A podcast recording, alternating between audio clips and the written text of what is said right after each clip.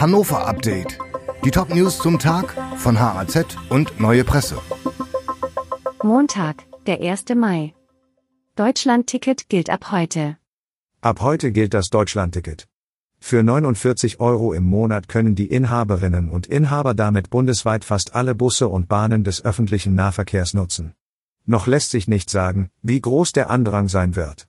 Auch fehlen bisher genaue Zahlen zur Nachfrage nach dem neuen Angebot in der Region Hannover. Experten rechnen jedoch spätestens zu Beginn der Hauptferienzeit mit deutlich volleren Zügen. Baby kommt in Taxi zur Welt. Da hatte es jemand sehr eilig.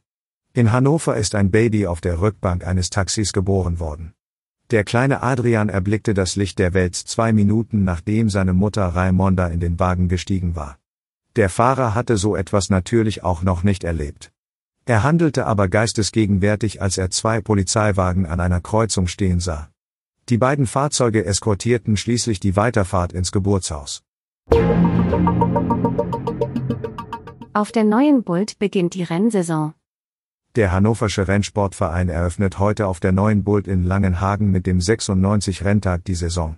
15.000 Gäste werden erwartet. Der Start des ersten von neun Pferderennen ist für 13.30 Uhr geplant, das letzte beginnt gegen 18 Uhr. Begleitet werden die Rennen von einem bunten Programm. Die Besucherinnen und Besucher können außerdem die Fußballmannschaft von Hannover 96 treffen. Die Profis geben Autogramme. Leinewelle ab heute für alle. Am Hohen Ufer in Hannover haben am Wochenende die Profis im Rapid Surfing die Leinewelle getestet.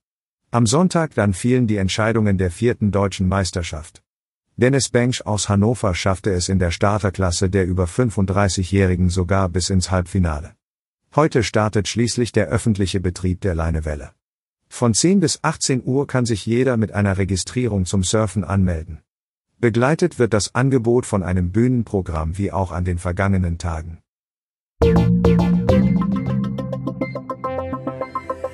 Die Redaktion für dieses Update hatte Birgit Dralle. Alle weiteren Ereignisse und Entwicklungen zum Tag ständig aktuell auf haz.de und neuepresse.de.